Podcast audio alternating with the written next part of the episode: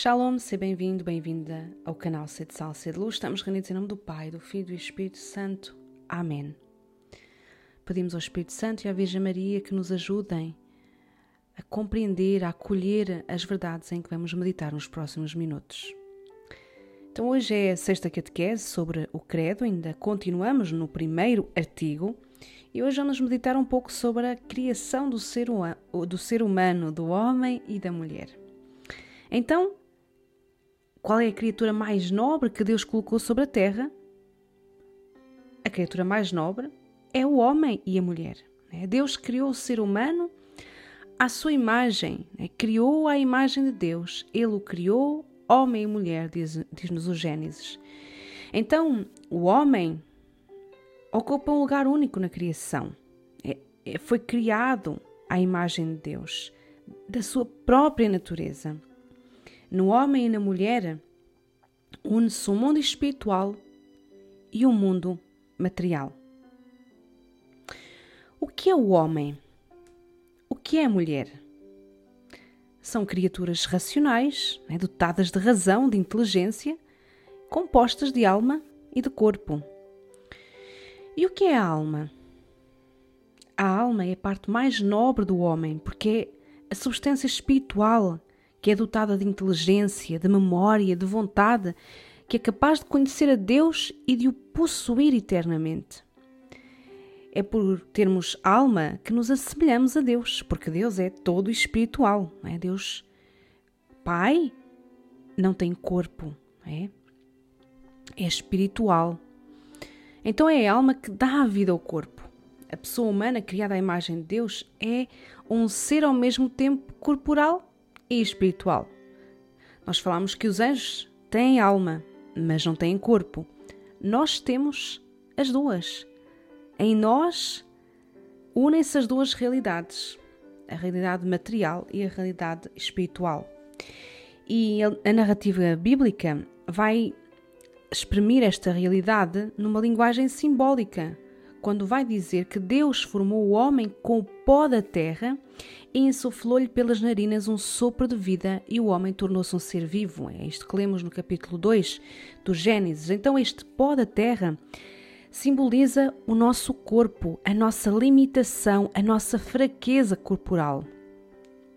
E então insuflou-lhe pelas narinas um sopro de vida o nefesh em hebraico, este sopro que nos dá vida, que dá vida ao nosso corpo. Se nós retirarmos este sopro de vida ao corpo, ele morre. É nós, o que é que nós chamamos a separação do corpo e da alma?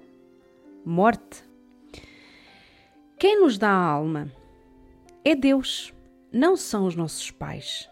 A Igreja ensina-nos que cada alma espiritual é criada por Deus de modo imediato, no primeiro instante da sua concepção, aquela alma é formada por Deus, é dada por Deus àquele ser humano.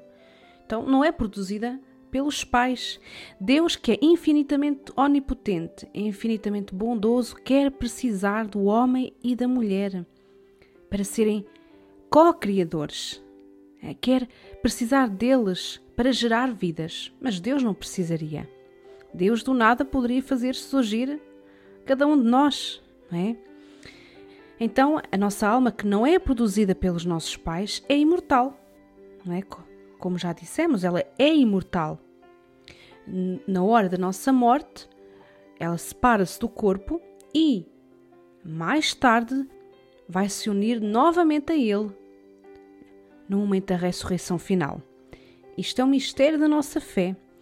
A beata uh, serva de Deus, aliás, e não é beata, serva de Deus, Chiara Corbello Petrilo, vai dizer que nós nascemos e jamais morreremos. É esta realidade da imortalidade das nossas almas.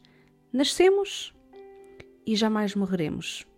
É um grande mistério que desafia todas as leis da razão, da física, só mesmo Deus. É? Mas se nós queremos que o Senhor ressuscitou Jesus Cristo pelo poder do Espírito Santo, também cremos que Ele fará o mesmo conosco. Todas as criaturas são imagem e semelhança de Deus? Não. Só o homem e a mulher foram criados à imagem e semelhança de Deus, porque só eles são dotados de inteligência e vontade, de alma. Não é? Porque a inteligência e a vontade são duas potências da alma, duas capacidades da nossa alma. Então, só o homem e a mulher possuem alma. Só o homem e a mulher possuem inteligência e vontade. De todas as criaturas visíveis, de animais, plantas, árvores, água, só o homem é capaz de conhecer e amar o seu Criador. É mais, mais nenhuma criatura visível sabe ou se questiona se há um Deus ou se se pode comunicar com Ele. Nenhuma outra criatura se vai questionar de onde vem, o que anda aqui a fazer, para onde vai, porque é que sofre, porque é que se morre, não é? Nós não vamos ver nenhuma ovelha lá no meio da serra com crises existenciais, nem com depressão, nem com traumas, nem sentimentos de culpa, nem complexos. Não, desde que tenha um bom pasto e um carneiro por perto, está tudo bem. Lá tem a sua forma rudimentar de inteligência, né? muito instintiva e de alguns afetos, mas não tem alma como nós. Né? Só o ser humano sofre com essas coisas, com sentimentos de culpa, com depressão, traumas e afins. Né? Os animais não. Né? E só o ser humano se vai questionar sobre o sentido da vida, sobre o sofrimento, sobre a morte, se há Deus, se não há Deus. Os animais sofrem e morrem, mas têm uma vantagem em relação a nós: é que eles não sabem. Então eles sofrem, mas não sabem que sofrem morrem e não sabem que morrem. Mas nós não, nós sofremos e sabemos que estamos a sofrer. Morremos e sabemos que vamos morrer, não é? Então, quer isto dizer que não devemos respeitar os animais? Claro que sim, devemos respeitar os animais e toda a criação, porque toda ela foi criada e querida por Deus, mas a criação, as outras criaturas não podem ocupar o lugar do ser humano não é? Como se vê, infelizmente, cada vez mais. Então, por mais que gostemos de animais, eles não são iguais a nós. Né? Não estão no mesmo patamar que o ser humano. E nós vemos no relato da criação que é como um crescendo. Né? Deus vai começando a criar a luz, as sombras, o sol, a lua, as águas, a terra, a natureza, os animais e, no fim, o ser humano, no topo. É a cereja no cimo do bolo é o ser humano. Então, só o homem e a mulher têm alma, só eles podem pensar, entender, só eles têm a capacidade de se conhecer. É? Quem sou eu? Só eles têm a capacidade de se conhecer. Uma ovelha sabe lá que ela é ovelha, não sabe que é ovelha. Então, só o homem e a mulher têm a capacidade de se conhecer, de se questionar, de entrar em comunhão com outras pessoas, de decidir. Só eles podem amar. Só neles está a vida de Deus. Por que é que Deus criou o homem e a mulher? Para que eles sirvam e amem a Deus. O homem e a mulher são chamados a estabelecer, a criar uma relação de amor e de amizade com Deus, a fazer uma aliança com Ele. É? Não foi só com Abraão que Deus quis fazer uma aliança, é com cada um de nós. Com cada um de nós, o Senhor quer fazer uma aliança, uma aliança de amor, uma união de amor eterno. E Deus criou-os também para lhes oferecer toda a criação. Então Deus criou tudo o que nós vemos, todas as criaturas visíveis, para o homem e para a mulher. A criação é um presente de Deus para nós. Quando nós olhamos para a natureza, para os animais, eles deveriam ser para nós como uma janela que se abre para Deus, que nos fazem meditar na bondade e na onipotência de Deus. Então, o homem e a mulher foram criados, quer dizer, foram desejados, queridos por Deus. E em perfeita igualdade enquanto pessoas humanas. Não há um que seja mais ou menos do que o outro diante de Deus. Temos uma dignidade igual diante de Deus. Mas temos missões diferentes, temos corpos diferentes. É? O corpo do homem e da mulher falam também da sua missão. Ser homem e ser mulher é então uma realidade boa e querida por Deus. O texto do Gênesis diz-nos que ao terminar de os criar, Deus viu que era muito bom. Então, o homem e a mulher não são só bons, são muito bons. São o topo da criação. Então, no seu ser homem e no seu ser mulher, eles refletem a sabedoria e a bondade de Deus, a bondade do seu Criador. Como dizia há pouco, diferentes na missão, nos corpos, mas iguais na dignidade. No reino de Deus não há machismos nem feminismos. Há homem e mulher. E o homem é chamado a ser o líder, mas não o líder que rebaixa, o líder que humilha. Não, o homem é, é chamado a ser o líder que serve, ou seja, aquele que carrega e que dá a vida, como Jesus Cristo na cruz. O homem é também chamado a ser pai, a conduzir, é chamado a ser provedor, a providenciar tudo o que é necessário. E é chamado a ser protetor. Protetor da humanidade, protetor da família. Nós hoje precisamos de homens, de homens que não tenham medo de ser homens, de arregaçar as, as mangas, de verdadeiramente carregarem e darem a vida como Jesus Cristo, pela humanidade, pela família. E a mulher tem a missão de ser a Ezer, é uma palavra hebraica que quer dizer socorro de Deus. Ela tem essa missão de ser o socorro de Deus para o homem, de ser auxiliar dele.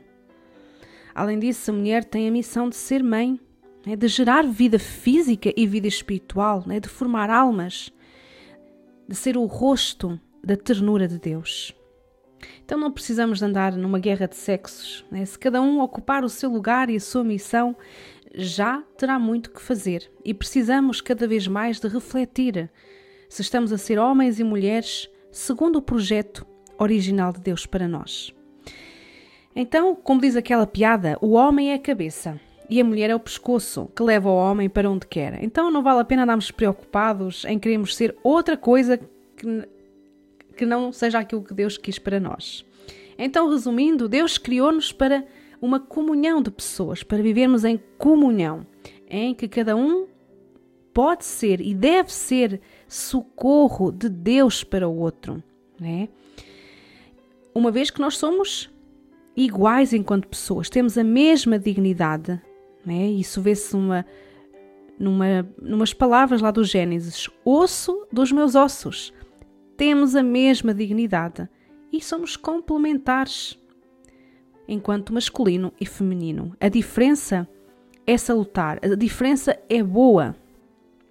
Então, homem e mulher devem ser o caminho para Deus um do outro. Eu devo ser o caminho para Deus do meu esposo, mas também das pessoas que vou encontrando.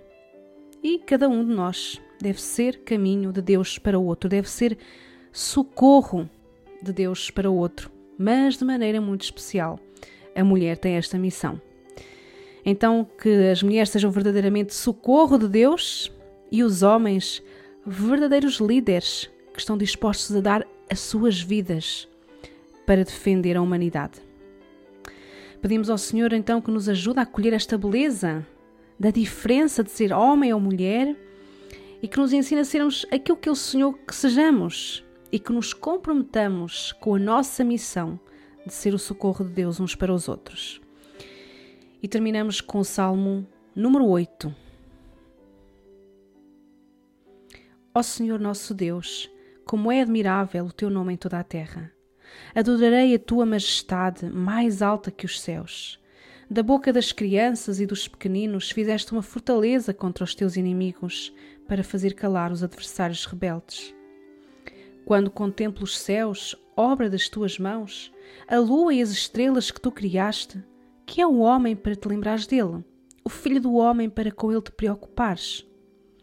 Quase fizeste dele um ser divino, de glória e de honra o coroaste. Deste-lhe domínio sobre as obras das tuas mãos, tudo submeteste a seus pés. Rebanhos e gado sem exceção, e até mesmo os animais bravios, as aves do céu e os peixes do mar, tudo que percorre os caminhos do oceano. Ó Senhor nosso Deus, como é admirável o teu nome em toda a terra. Glória ao Pai, ao Filho e ao Espírito Santo, como era no princípio, agora e sempre. Amém. Estejamos reunidos em nome do Pai, do Filho e do Espírito Santo. Amém.